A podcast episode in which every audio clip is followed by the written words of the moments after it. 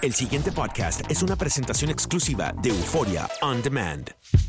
En este episodio hablaremos de las metidas de pata que tuvimos durante el noviazgo y que nos costaron. Y nos costó mucho, pero aprendimos. Aquí se los dejamos. Ella es vegetariana. Y él, demasiado carnívoro. Una pareja diferente. Casados y complicados con Santi y Laurita.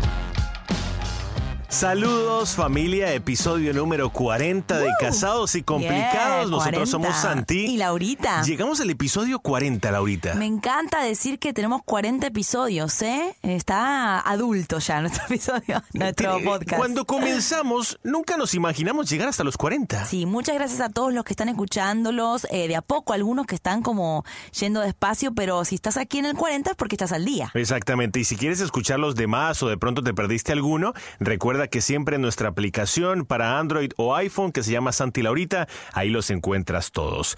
Hoy vamos a hablar de los 10 no, No. del noviazgo. Muy bien, son unos no rotundos. ¿eh? Exacto, 10 cosas que definitivamente no pueden pasar en un noviazgo. El noviazgo es una de las etapas más lindas de una relación, Sí. pero también a muchas veces no hay una guía, no sabemos qué hacer. A mí me hubiera gustado mucho que en nuestro noviazgo hubiéramos tenido un podcast como este. Exactamente, y estas cosas aclaremos que no es que nosotros no las hicimos, es más, la mayoría de cosas sí las hicimos, por eso es que les estamos dando los 10 no, cosas que nosotros hicimos y no fue muy mal, así que Exactamente. para que ustedes no hagan lo mismo Aprendan de nuestros errores, por favor. Comencemos con la número uno.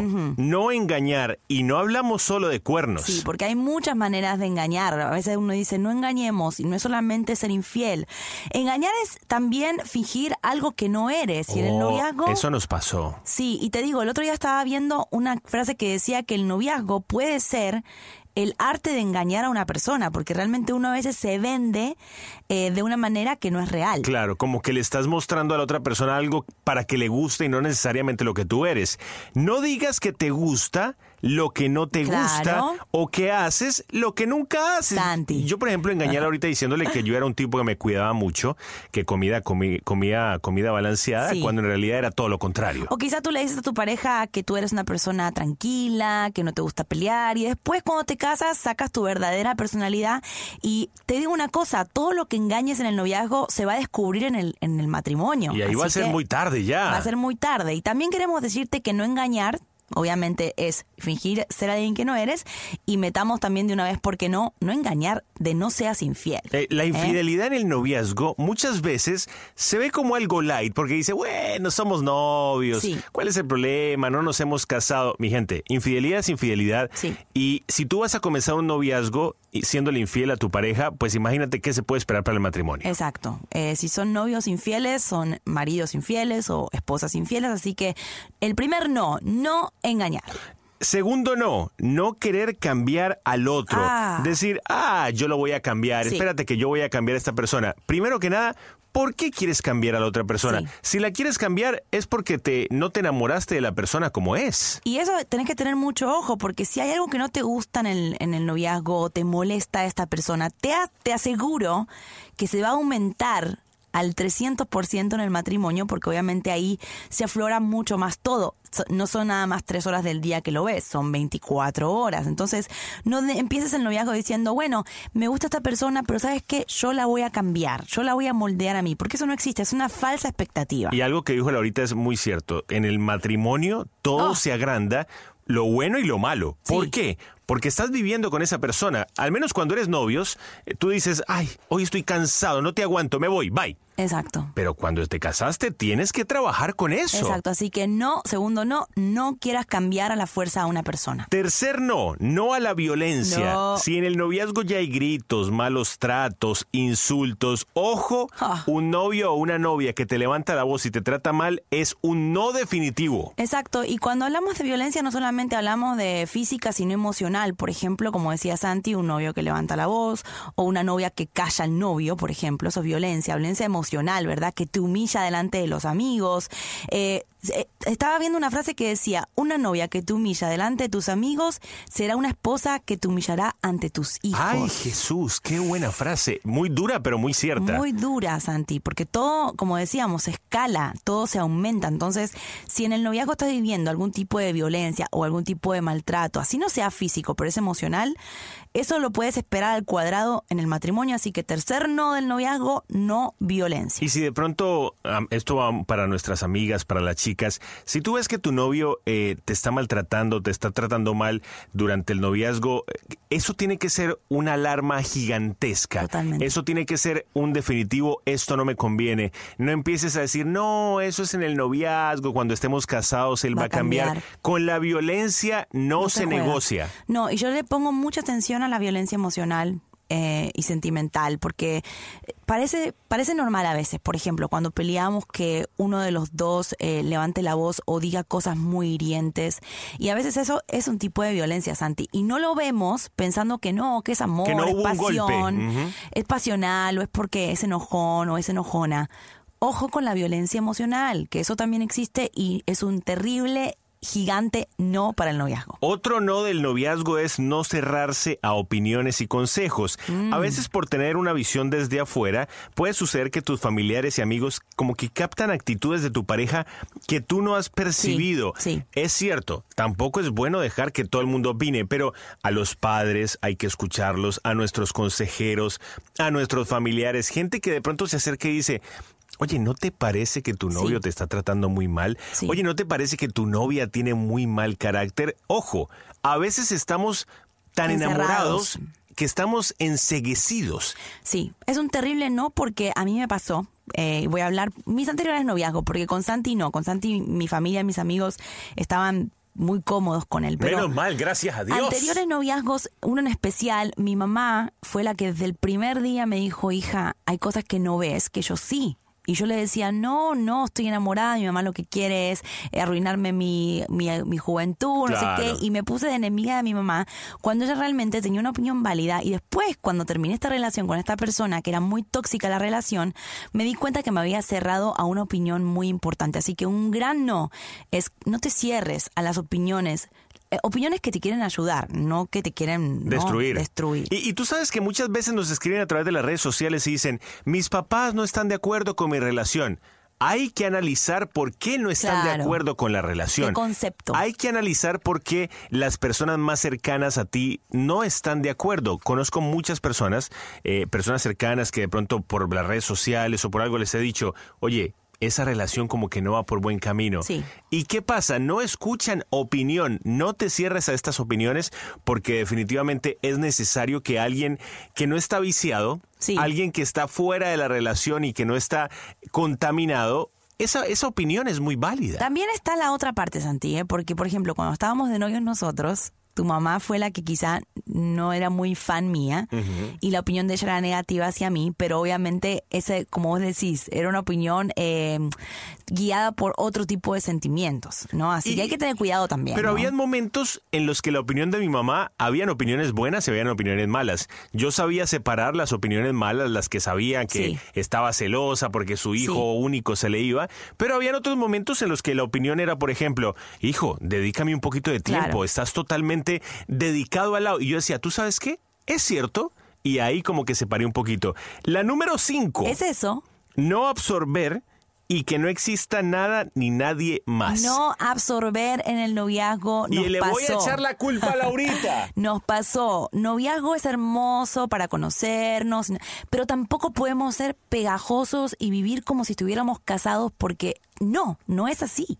Eh, Lo que pasa es que yo creo que cuando uno está de novio, uno como que uno dice, wow, me quiero entregar a esta Sí. persona, esta persona, quiero vivir con esta persona, Quiero estoy muy enamorado, quiero todo el tiempo estar con esta persona y se nos olvida el mundo entero y eso tarde o temprano nos va a jugar en contra. Les voy a poner este ejemplo. Laurita Sí. y yo comenzamos de novios.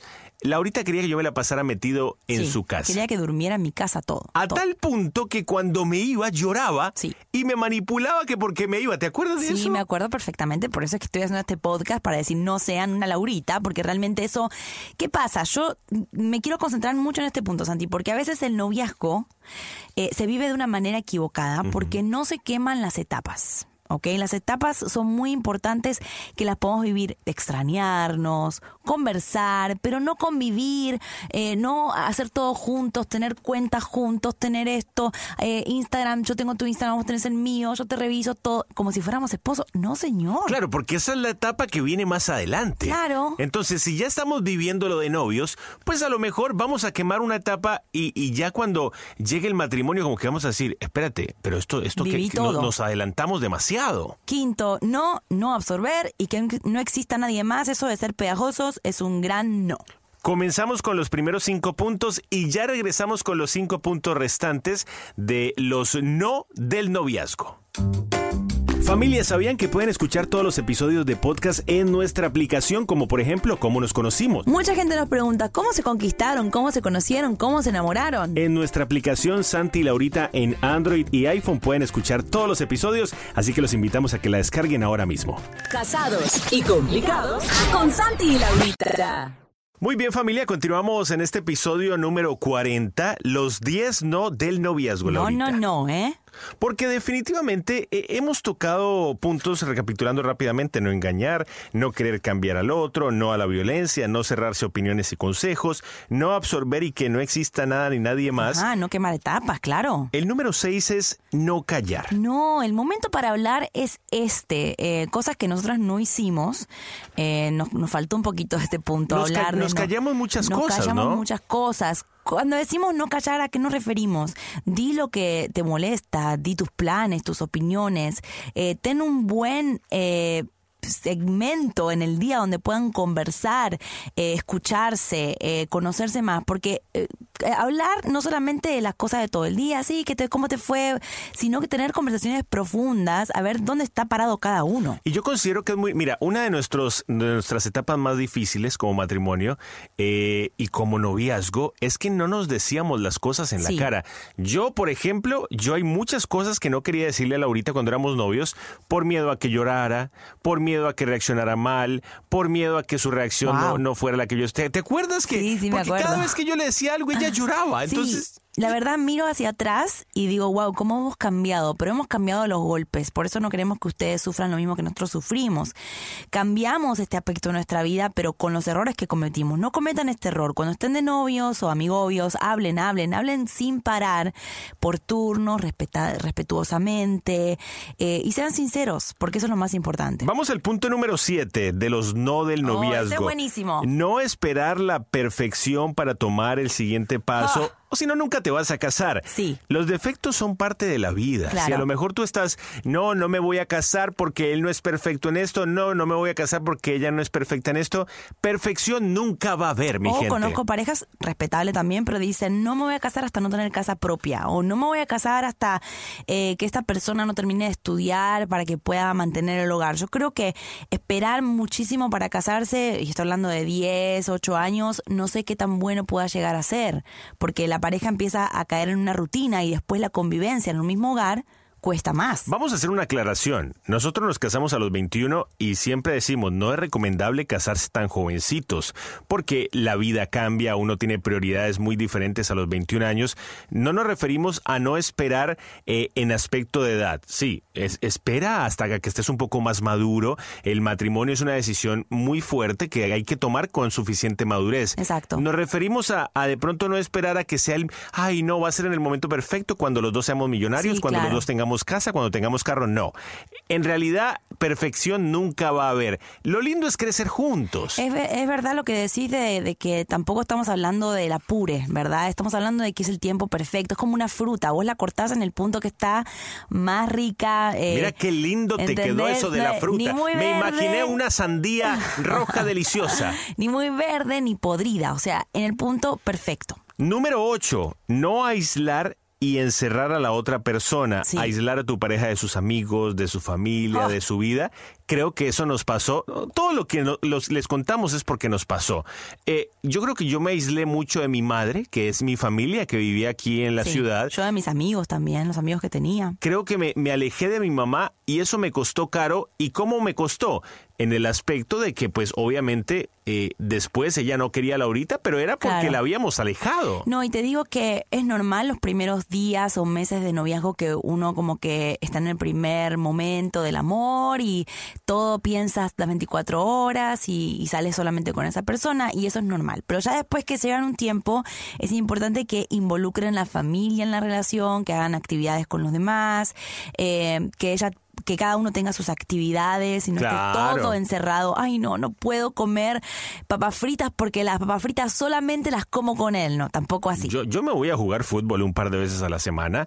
Laurita se busca su plan. Y Sí. mira que nosotros vivimos pegados. Pero hay momentos en la semana en lo, la que nos hace falta estar cada uno por su lado. Sí, no hay y que no es algo malo. Ni encerrar a la otra persona en tu vida y en tus planes porque hay mucho más allá del noviazgo, obviamente. Exactamente. Número 9. Oh. No solo buscar que te haga feliz a ti. La motivación para casarse no debe ser que me haga feliz, sino yo quiero hacer feliz a esa persona. Exacto. Muchas veces cuando estamos en un noviazgo decimos, ay, él, él me tiene que hacer feliz, ella me tiene que hacer feliz. Vamos, pero ¿y, y tu responsabilidad de hacer feliz a esa persona dónde está?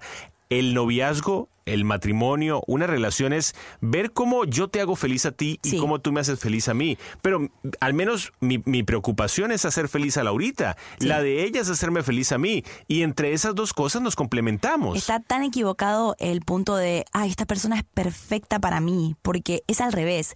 Soy perfecta para esta persona. Creo que, como decía Santi, este es un gran no. No, eh, que el, el punto de tu noviazgo no es que te hagan feliz.